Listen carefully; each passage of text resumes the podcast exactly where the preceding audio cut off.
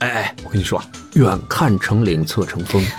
左右看点各不同。 Hi everybody，下面大家收听到的是左聊右侃。大家好，我是你们的朋友，叫做小杨凤 Check it out。 Hello everyone, my name is Thirty Three G 夏。 Thirty three，你好， 这是要疯啊了是吧？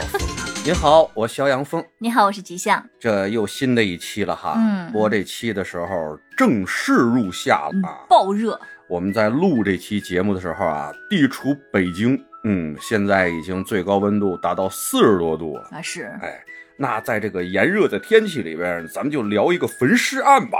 嗨，这是热的烧起来了是吗？哎呀，突然转的那么的生硬，嗯哎是呀，嗯就流行这么生硬，现在是吧？哎呀好，这个故事的全名呢，应该叫《美国华裔女赌神奸杀焚尸案》，嚯，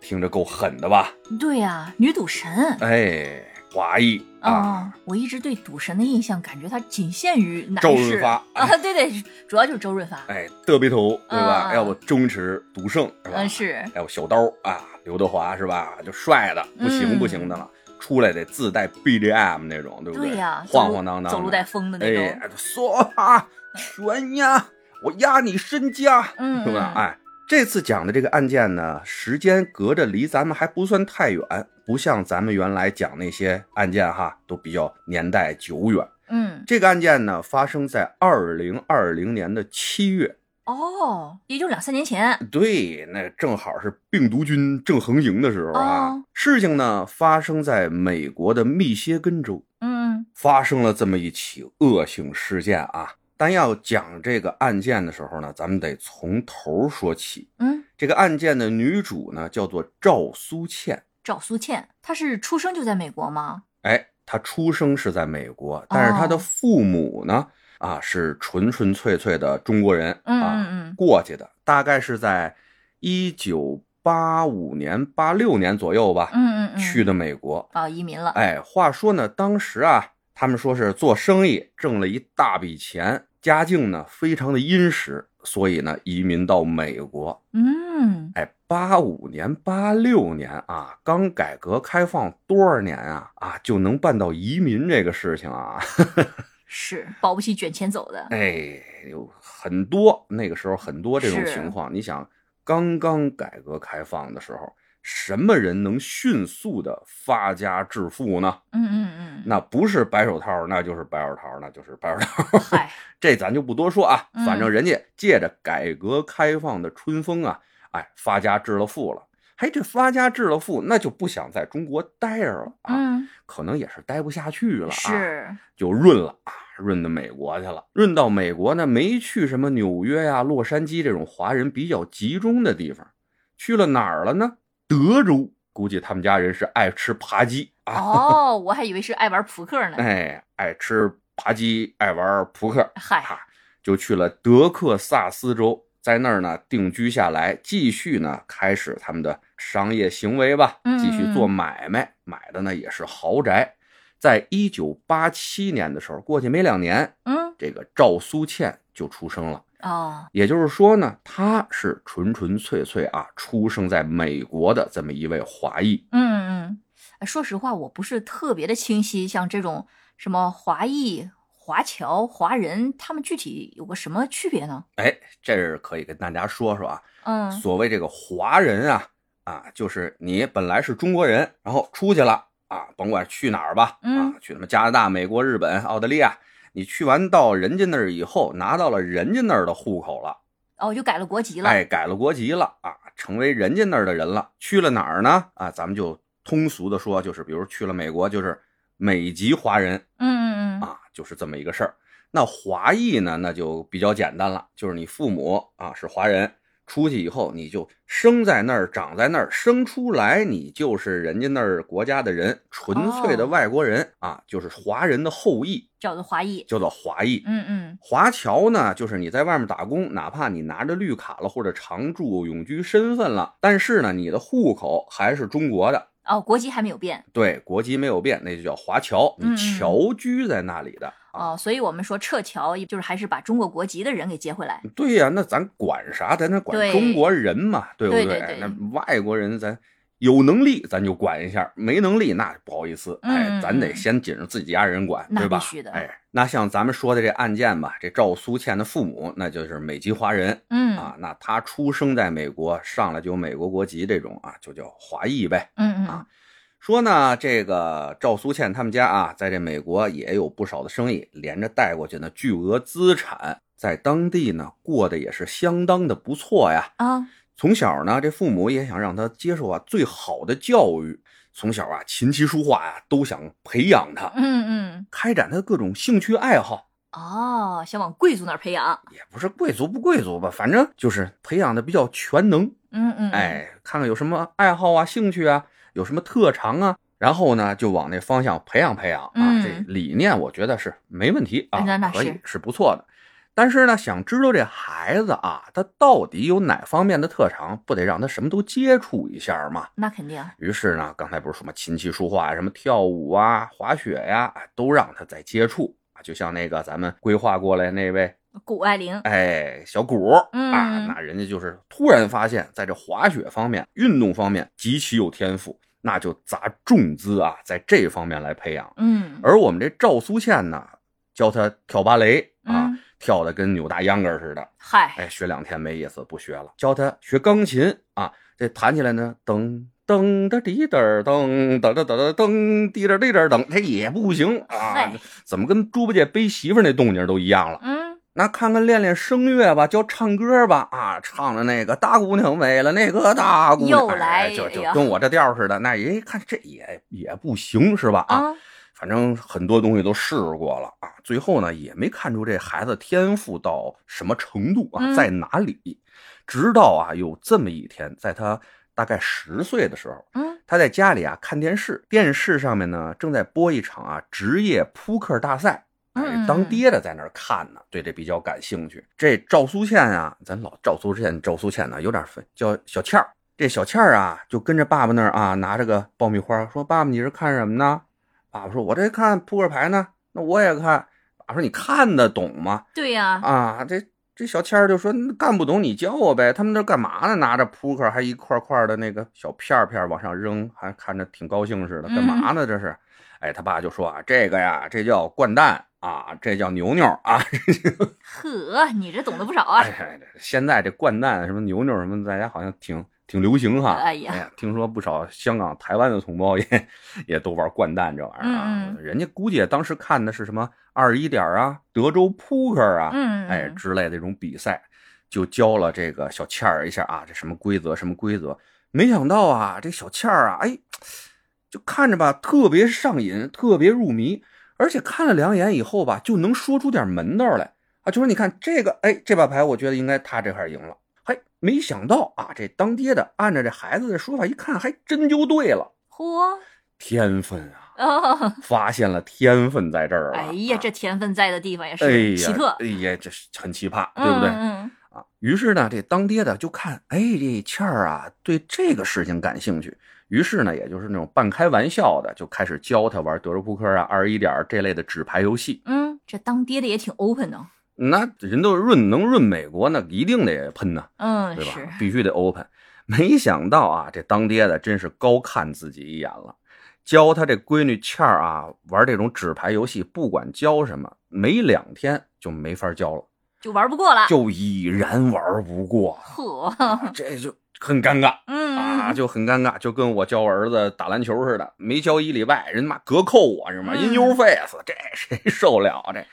这个很受到打击啊啊！不过呢，人家当爹妈的一商量，这虽然吧，好像不是太正的路啊，对但呀是也有国际大赛，嗯嗯，对不对？你看，比如打麻将什么乱七八糟，也有国际比赛嘛嗯？。嗯嗯，这也是一项运动，甚至说啊，咱玩网游、玩游戏，都说是不务正业。你看我小时候，我一玩游戏，我爸妈那儿就跟我急。嗯，那现在你看看人家这职业那是游戏选手，对吧？对人也挣的是盆满钵满的，对不对啊？嗯嗯这也是成名立万，并且也能给为国 争光，呵，对不对？也能举国旗、升国旗的，唱国歌，嗯哗哗跟着流眼泪，这挺棒的，也是哈。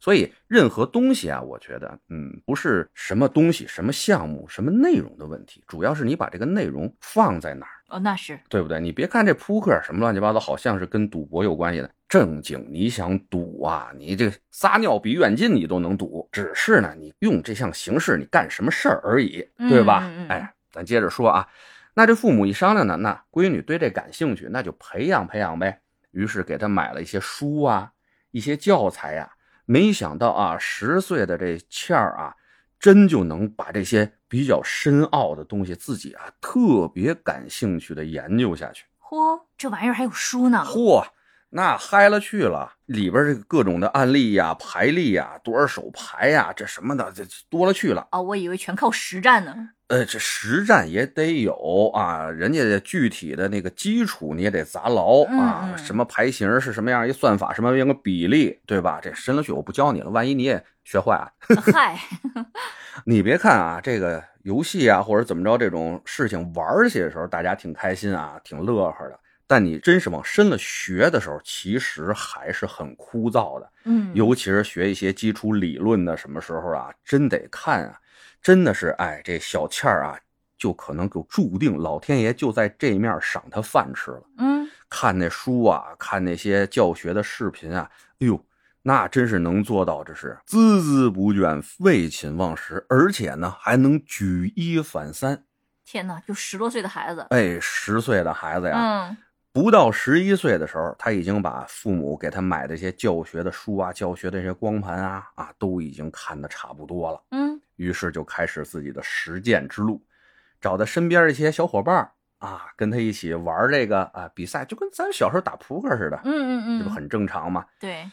没两天就发现那全全是乐色，知道吗？你没法儿跟他们玩儿。那肯定连他爹都吓不过他。对哎呀，你想这个，甭管下棋也好，打牌也好，你跟那高手玩儿，你能提高牌力，提高棋力，对吧？嗯，你老跟那臭德粪玩儿，那实在是没劲。对于高手来说，这是一种折磨。啊嗨，你懂吧？哎，这是一种折磨。过不多久啊，这倩儿就开始跟一些成年人玩儿了。嗯嗯，刚开始呢，到这个俱乐部里，其实俱乐部他们有些规定是不允许啊多少岁以下的孩子来的，那肯定啊，更别说这十一岁的了。对。但是啊，他爸这个时候就站出来了，说我带你去啊，嗯，你就在旁边，我往那儿坐，你不能上桌，但是你也能玩啊，对吧？我就听你的，你说怎么玩，咱就怎么玩。嗯，爸爸就是个傀儡。哎，我你就是操纵师，知道吧？啊啊，其实呢，这当爹的啊有几种想法，一呢也是让这闺女啊见识见识，嗯，二呢，也是觉得这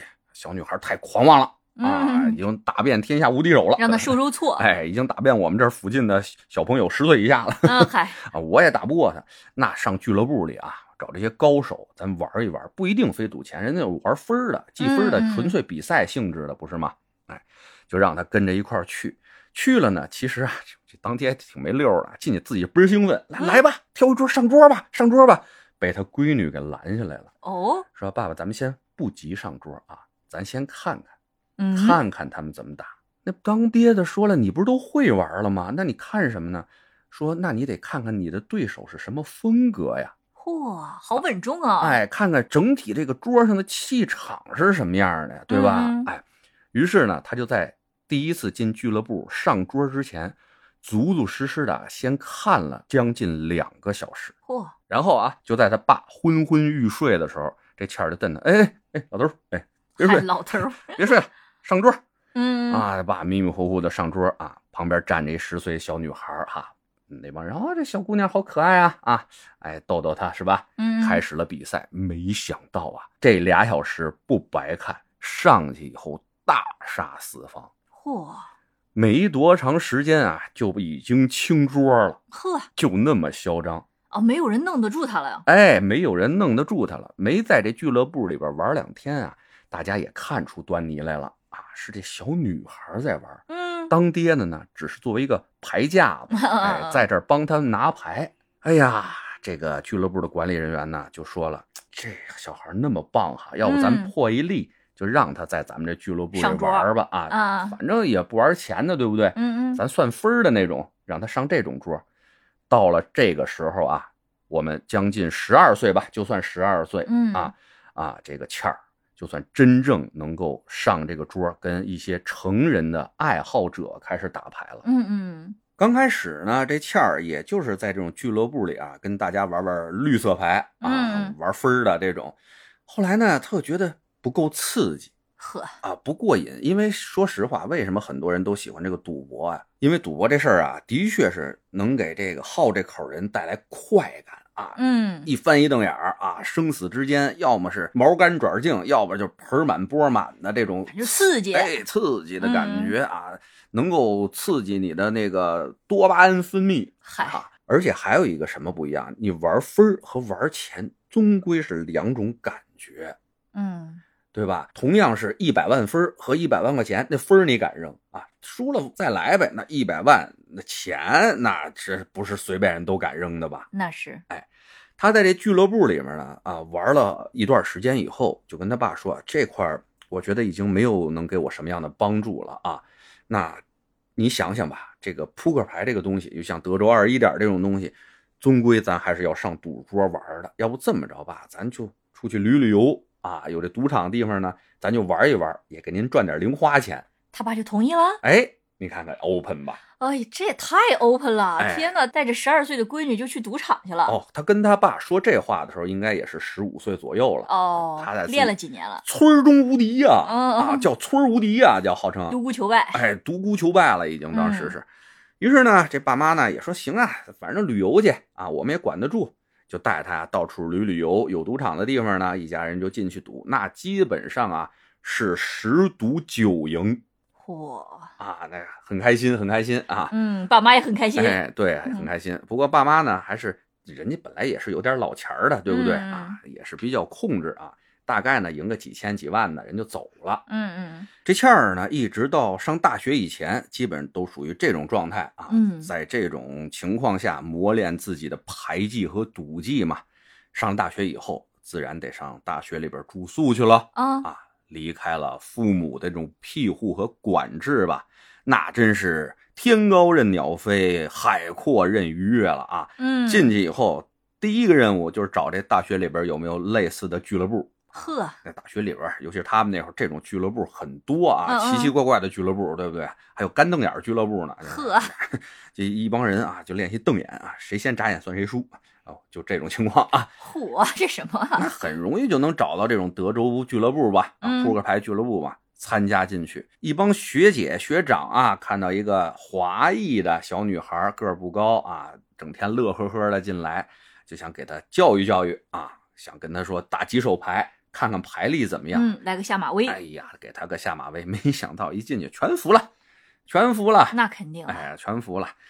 后来呢，这些同一个俱乐部的学姐学长啊，不知道是好心还是坏心。我觉得啊，在这儿咱一定要想清楚这问题，到底他们是好心还是坏心，带着孩子呀去到地下赌场去了，地下赌场，哎嚯、好心还是坏心？啊嗨，这还用问吗？这到了这地下赌场以后啊，就打开了倩儿的一个新世界的大门。她原来在俱乐部或者是正规的那种大型赌场里边儿，那一个个衣冠笔挺的，对不对？嗯啊，也没有什么很脏乱差的那么一环境。进到这地下赌场以后啊，哎呀，相当的赛博朋克啊，嗯，乌烟瘴气的一帮啊，瞪着眼、拧着眉，恨不得光着膀子、红着脸的一帮赌徒啊，就围着桌子在上面就玩命，那就属于真的是玩命嗯啊！嗯嗯没想到啊，这倩儿完全不被这种环境震慑住，还相当的兴奋啊，表现的，还是觉得刺激，哎，就是相当刺激。看着这帮人就感觉啊，全是乐色，嗯嗯，还是老规矩，进去以后呢，不着急玩儿，换了一些筹码啊，就在厂里边溜达来溜达去，溜达来溜达去。哎，看中了一张桌子，看了那么有个四十来分钟，嗯，决定上桌。第一天晚上就赢了将近十万美金。嚯，当然了，人家底子可能也厚啊，嗯嗯嗯家里不缺钱，压根儿呢也指着这是玩儿啊，嗯也不是说想着拿这挣多少钱，但底子厚啊，嗯啊嗯，幸亏是富家女，我觉得要不然的话更难收手。而且呢，我觉得啊，他玩这个有一项优势，就属于什么呢？嗯，他不差钱儿你能明白我的意思吧？嗯，就比如说啊，你身家性命就一百块钱，你拿着一百块钱跟人玩儿，那你心态一定会有变化。你趁个十几二十个亿拿出一百块钱跟人玩儿去，你的心态一定是平和的。那肯定，纯粹一个玩儿的一个心态，也能把你这个打牌的技术发挥出来，对不对？嗯嗯嗯，哎，他就属于后者，家里本来底子也厚啊，也不在意那点钱，也就是说，他能把自己所学自己那点本事，几乎是百分之百的发挥出来，嗯嗯，这也就是他的一个优势吧。从此以后呢，他一边上学，一边呢啊，只要是没有零花钱了，就去地下赌场啊挣点零花钱。嗯嗯 但到这个时候，他也没说着想把这个赌博作为他的职业。嗯直到有一天啊，他在电影院看到了一个电影，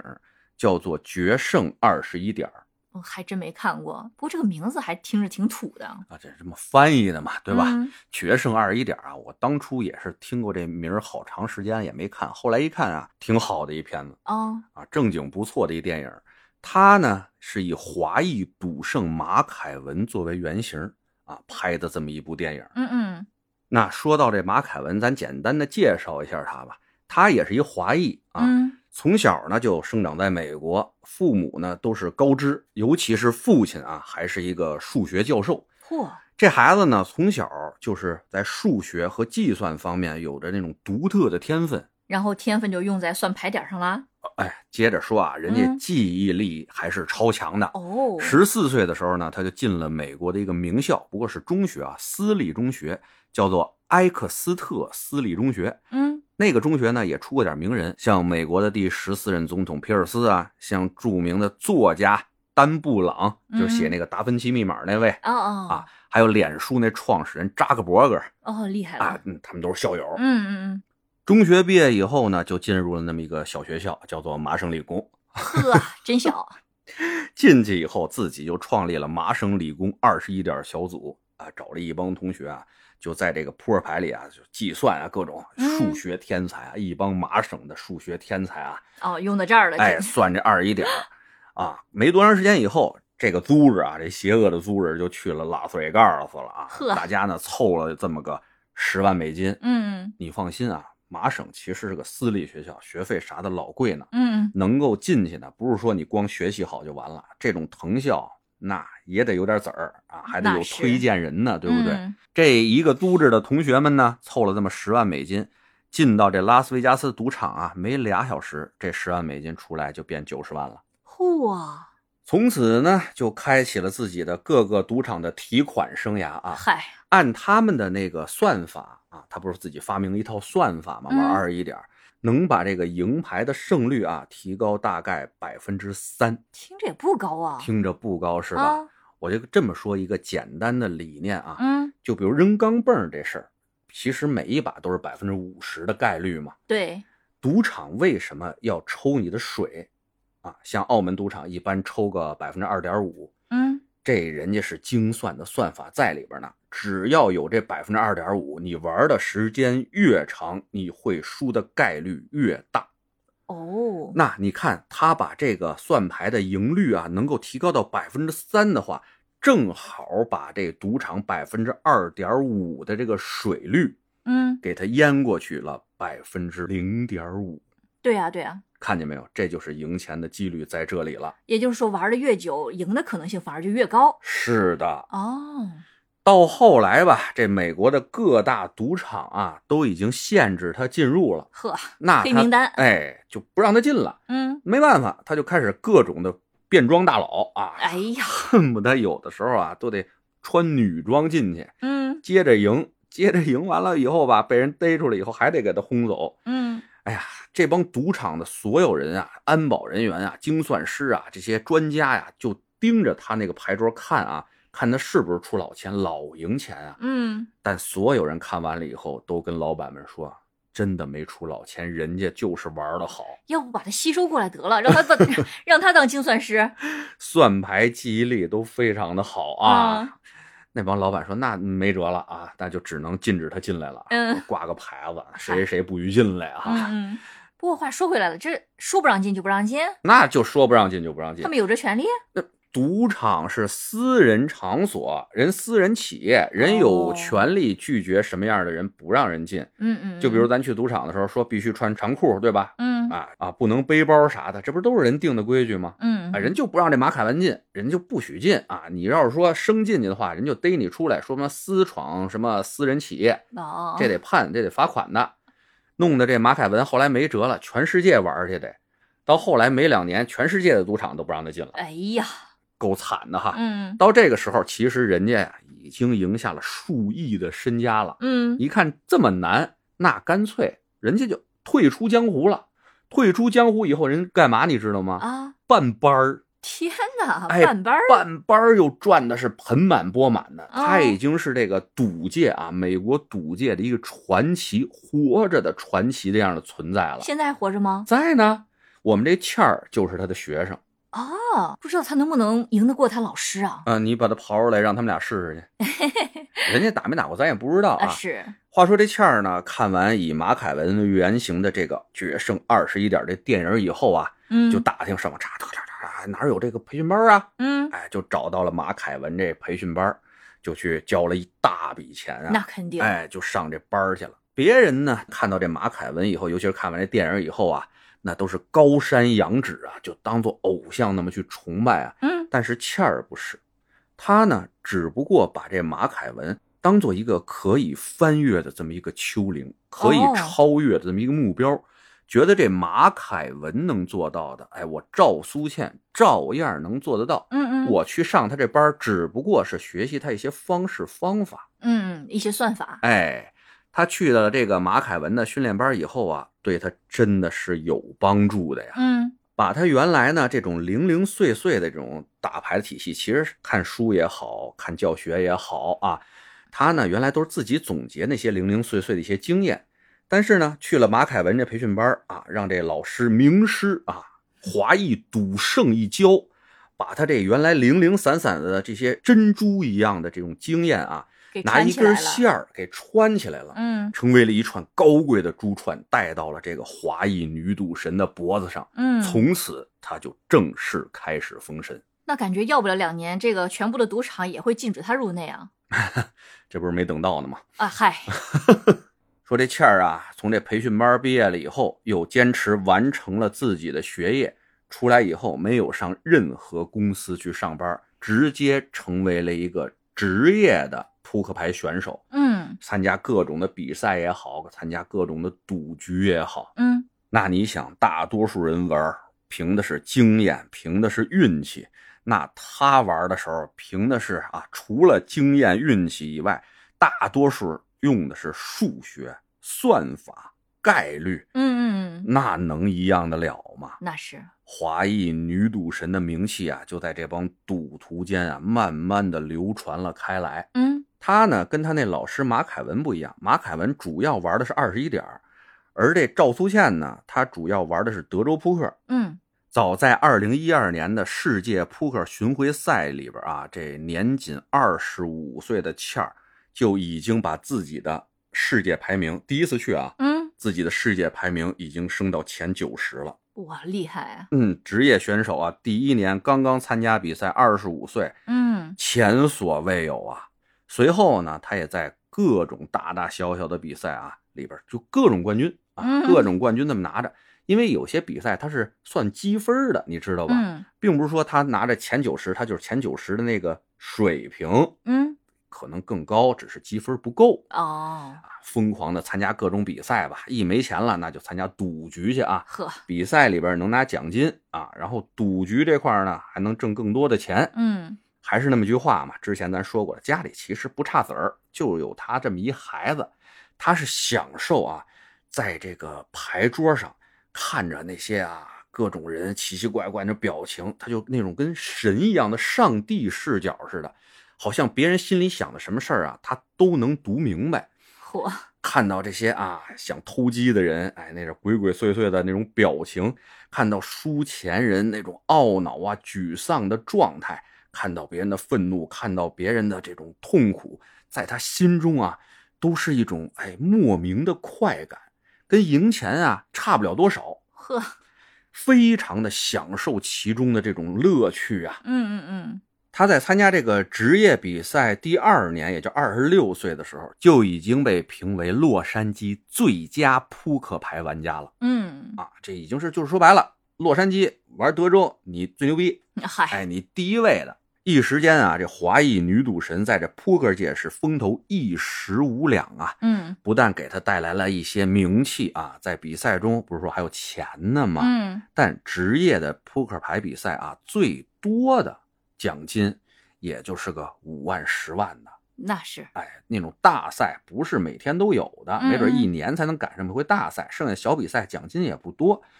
那就像那种玩儿就不带劲了，对吧呵？哎，就比方说咱过年过节的时候打个麻将啥的，那玩个挂个彩一分一分的，那这不还算了吧？那别挂这彩头了，那不如玩弹倒杯儿的抽大嘴巴那对来这着起过卖的瘾。啊一毛一 毛的，喝凉水也比这个强啊，对不对？嗯那玩的不痛快，对吧嗨？于是他就除了职业比赛以外，也参加各种的赌局，在这种正式的生死战上啊，真金白银的这个赌桌上来寻找他所要的那种快感。那结果就可想而知嘛，人都女赌神了，对不对？嗯，大杀四方呗，赢钱呗。在他啊最巅峰的时候啊，也就是说在二零一九年的四五月份的时候啊，一个月就能赢上个千儿来万，随随便便的嗨，啊。一场比赛他有一个记录，就是一场比赛里边就赢了四百多万，啊，那太厉害了，是吧？哎，嗯一切啊，看来就是顺风顺水，有可能像他的老师马凯文一样，成为这个啊赌界的新星的时候啊。嗯呃，因为他个人的一些性格缺陷啊，其实在这圈儿里啊，还是树敌不少。嗯，性格比较张扬，哎哦，从小在那儿长起来，而且呢，嘴有点像他的名儿啊，赵粗欠儿啊，比较欠儿嗨，啊，就那种下贱下贱下贱啊，谁输了他就下贱啊，你们这乐色嗯就那种的感觉啊，啊，赢了人家钱还要不停的就说你羞辱人家哎羞辱各种嗯羞辱，并且呢，在一些场子上啊，只要有人输了他的钱，欠着他的钱。那就一天八百个电话啊，天天堵人门口要去，就想看着人那种窘迫的那种状态。哎呀，这还真是有点心理变态感呃，觉，也不能说吧，没准至少人是缺陷吧，哎，对嗯，算算个缺陷吧。就这样一个状态啊，你说赢又赢不了他，对吧？呃嚣张的态度呢，又打压不下去啊，嗯就属于那种哎，你看我不顺眼，又你又不能嗯拿我怎样，嗯对不对嗯啊？就那种挺遭人恨的啊。不少呢，他圈里的朋友，包括他父母，也因为这种事儿劝过他，说咱咱们这个圈里边儿，你虽然赢得多，赢得越多越得低调啊，嗯，不然的话，人家一是看你眼热，二是人家仇富啊，对呀对，吧遭人记恨，哎，遭人记恨，所以你最好低调一点儿啊。那赵苏倩儿啊，就说那又怎样？他们能赢我吗？他们怎么能怎么这样啊？对吧？啊，他这要一不生太顺了，哎，要不来是搞我呀，对不对啊？就这个意思吧。一直呢也没有改变自己的这么一个状态，时间一直到了二零二零年的七月五号，嗯在密歇根州的这么一个郊区。有一天呢，有这么一个农场主开着他那卡车啊，哼着啊大姑娘美了那个大姑娘就就走了，就开着车就突然啊就闻着股味儿啊，就焦臭焦臭那味儿，就循着味儿啊望去，在这野地里边啊有黑乎乎的那么一团东西，还冒着烟儿。嗯，哎，这哥们儿停下车，这什么呀，臭不拉几的。过去一看，哎呀妈呀，吓了这一大跳！这么一个人形的物体啊，黑黢黢的，焚烧之后啊，有臭味儿冒出来，还有烟呢，在上面咕噜咕噜了。嗯，赶紧打电话报警吧，警察叔叔啊，我们这儿有尸体，快来看看吧！啊，警察那儿嗡闹嗡闹嗡闹，过来一看，哎，果不其然，一个焚尸的一个状态。嗯，但是为什么会臭呢？这不应该是烤肉的香味儿吗？那你要不上八宝山闻闻去，是香是臭？不了，免了，免了。啊，啊这这还研究这问题嗯嗯呢？嗯说事儿呢，这是嗯。哎，警察叔叔呢，一看这烧的已经无法辨认了啊，身上也没有什么挂个什么像军人狗牌儿似的那种东西啊，嗯这怎么办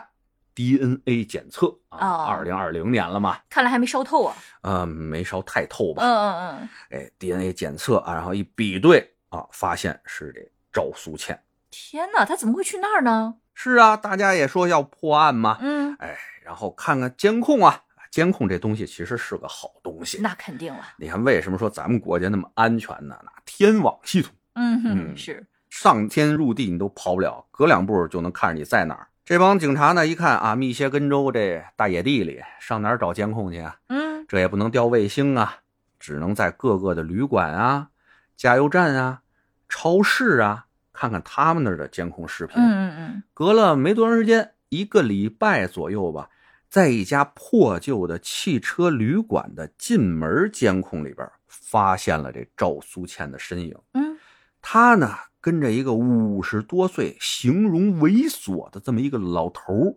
俩人一起进入到这家汽车旅店的一个房间之内。嗯，哎，时间呢，隔了大概有个大几个小时吧。嗯这个形容猥琐的老头呢，自己拎着一个大行李箱就出来了，而这赵苏倩自此再也没有出现到这个屏幕镜头里边去。那肯定就在箱子里呗。哎，找人吧，嗯逮人吧，有这么视频了还不好找吗？哎，而且这一把这视频的照片一往这库里一比对，还还熟人啊，惯犯。嗯是一从年轻就开始犯罪这么一烂赌鬼啊，吃喝嫖赌抽坑蒙拐骗偷啥都干。年轻的时候啊，就因为什么强制猥亵啊、流氓啊这种罪行啊，蹲过监狱。嗯嗯就这么一位警察，当时就觉得这就是绝对是犯罪嫌疑人了嗯啊。嗯，那这个倩儿怎么会跟这样的人待在一起呢那？咱得不得逮着人才能问呢哦嘛，对不对啊？再看到倩儿那个尸体啊，有被捆绑的这么一个痕迹，而且呢，从他的身体里边啊提炼出一些液体，嗯嗯，啊，一些那个男性的液体，在这个液体一化验呢，又跟这个刚才咱说的这男的 DNA 也比对上了，哦并且啊，看到这个倩儿的这隐私部位，还有钝器的这种击打，火，浑身上下也有不少钝器伤，嗯，是抡死了以后才烧的这种天情哪况，，那就逮人嘛啊！啊嗯警察同志啊，嗡溜嗡溜的，哎呦，开着车到了这。犯罪嫌疑人那住所，这个犯罪嫌疑人呢，咱一直没说叫什么名啊，叫莫里斯啊，嗯，老莫啊，哎，老莫儿，哎，这老莫到了这老莫的住所以后吧，一看，哎，果不其然，跑了 啊！嗯收拾了铺盖细软，人就已经不在了嗯啊！继续寻找吧，看看那个各种的路上的监控什么的。嘿，还正好在一个高速公路的这么一个探头上发现这老莫的车了。嗯啊，逮他，逮他！就开始那个咱们电影里边经常看到那个追车镜头啊，嗨就嗡溜嗡溜啊，就开始逮车竹战，哎，就在这一个公路上把这老莫逮着了。嗯，并且呢，在这老莫的车上啊，还发现了一些头发呀，还有一些血迹呀。哦嗯啊，，这一比对啊，就是那赵苏倩的，对，弄他吧，就审他，你到底怎么回事？本来呢，以为还得有这么个交锋啊、审讯的过程，没想到这老莫啊，哎，挺坦然啊，就是一股脑儿全招了。嗯就是他干的啊！说这事儿就是我干的，怎么着了呢？就是因为我在一赌场上啊，一地下赌场输了这这娘们儿几万块钱，嗯他啊呢就跟催命鬼似的啊，就管我要钱，还还各种羞辱我。你看我这都六十了，那小姑娘三十郎当岁了，那就骂我跟骂傻子似的啊，就虐我嗯啊！你别看老子现在这样啊，但是老子也是江湖中人啊嗨啊！十八岁我就开始混迹各种赌场啊，虽然几十年下来没怎么赢过吧。嘿，但咱有经验啊，也得算老前辈吧，对吧？你怎么能不尊重老前辈呢？对不对、啊嗯？那反警结了仇了，啊，那那警察说别他妈废话，唐朝的夜壶也他妈接尿的。接着说，啊嗯美国警察能说出这话？ 嗨，这我说的啊，我说的。本来呢，我那天在一赌场啊，看见一个哎华人小姑娘啊，我觉得这肯定是条水鱼啊。嗯，好欺负，哎，那警察说你都没电视吗？你们家里啊？电视？什么是电视？ 电视是有交不起那有线费呀、啊。嗯啊于是我就说跟他玩儿吧，没想到啊，这这这这有点意思啊，挺厉害啊，把我赢得乱七八糟的，还管我要钱，还羞辱我。那我就想了啊，这我得弄弄他，嗯嗯，让他知道什么是白人牛逼啊嗨。于是呢，那天他给我逼急了，我就说给他打电话，前后打了八个电话，你们在这电话记录里也能查到哈。嗯我给打了八个电话，说你来吧，我现在呢在某某汽车旅馆里边住着呢啊，钱给你准备好了，但是呢我没车，你过来自己拿来吧。嗯本来呢我以为啊我这么说他不敢过来呢啊，一小姑娘能够离家那么远的一汽车旅馆找一陌生的男人来，怎么敢呢？对不对？对呀，而且是独身一个人，哎，我就想将他一军，别让他把我逼得那么紧了。哎，没想到这小娘皮胆儿啊还挺大哈，自己一人开着车就过来了。嗯啊，进屋就说钱呢？啊，钱在哪儿啊？给我打电话让我出去接他进来的吗？”哎，我说钱那早晚能有，但现在没有。刚说完啊，他又开始羞辱我，哎呦，开始老逼灯啊什么就骂我。嗯，哎，我这一生气呀、我就说让你见识见识大爷是什么人，上他一棍子，我就给他撂倒了，然后我就给他办了，办完以后他敢挣扎啊，那我就就抡他呀，拿大膀子抡他呀，直到给他抡的没气儿了，哎，我这也算解气了。正好呢，我那儿有一大箱子，我就把它装到箱子里边儿，带到了这么一个荒无人烟的地方，从这车里边啊，还是开他的车啊，那嗨哎，抽了点油啊，浇在这尸体上，我就给它烧了。嗯嗯，嗯事儿就是这么一事儿，反正我烂明条，你们看着办吧。天哪，然后警察同志说这挺好哈啊，也不用太审了，赶紧吧。按说啊，二零二一年的三月就该开庭啊，嗯审他不是疫情就起来了吗？啊啊，起来完了以后，一直到了二零二二年的九月底，才算给他审了，判了他个一级谋杀，嗯，判了三十多年。嗨，就是可惜了欠儿这条命了，哎，嗯，但是吧，虽然这个案件现在都已经判完了，里面呢还是有一些疑点在里边的。嗯首先就是这个倩儿，她怎么可能一个人到一个啊烂赌鬼指定的这么一个地方跟他见面？嗯，是挺奇怪哎的，还有呢，就是这个倩儿啊，咱们去过赌场都知道，这拿钱换筹码，对不对？嗯，欠钱这事儿是咋来的，是，对吧？再有呢，就是当时这倩儿自己已经组成一个小团队了啊，哪儿约比赛啊，哪儿去赌钱啊，由这个团队来给他安排。嗯怎么这个团队就能让这种老墨儿、这种烂赌鬼、根本没有什么钱的、没有什么资本玩儿的这些人上桌？那是啊，这些呢，都是一些疑问。还有一些在美国网站上看到一些小道消息啊，嗯因为老莫儿欠他的也就是几万美金，嗯，但有些人欠他的钱可多了去了。那是，上千万美金的都有啊，像一些黑势力什么的。说这老莫尔之所以那么痛快就认罪，而且呢，把这犯罪弄得是破绽百出的，恨不得就怕这警察找不着他呢，嗯嗯，就是为了给这些幕后的黑手啊背黑锅。哦，背后啊，真正的黑手是另有其人吧？反正你在国外的网站就经常能看到这些他们的分析什么的。嗯嗯，的嗯，确，我们现在看到这个案件里边呢，也是有一些破绽在里边呢。但不管如何，作为美国这种法治体制下吧，这个案子已经结了，嗯，那就一切尘埃落定了。这个赵苏倩啊，三十三岁年轻的生命，美国赌坛的一颗冉冉升起的明星，就如此的陨落下去了呀。是的，所以做人还是不要太嚣张了，嗨，这怎么说呢？人各有命吧。嗯那有的是嚣张的人嘛，也踏踏实实的活到死嘛，不是嗨，啊？这也就是给大家呀讲这么一个案件，讲这么一故事，咱也没必要做啥升华哈，嗯讲个故事还想教育谁了？咱也配，嗨，就是瞎聊天儿呗，左聊右侃嘛。哎，希望大家啊有月票啥的多给点儿啊，该嗯点赞点赞，该留言留言，咱对一块儿聊聊天儿。还有啊，没评价这节目的朋友们，您常听的，您也给点评价，给点五星好评什么 的。哎呀，有有不少小宝宝可能这手一滑啊，点了个三星、两星、一星的，嗯、开始舔着脸要星儿呃了，很纠结啊，很纠结。我们费了半天劲，对吧？嗯，好嘞，谢谢大家了，哎，先谢谢大家，我给大家磕一个。嗯，磕一哎，看见了吧？嗯磕了。个，好嘞，那咱们就下回再见了，嗯，下期再见，大家拜拜。嗯，拜拜。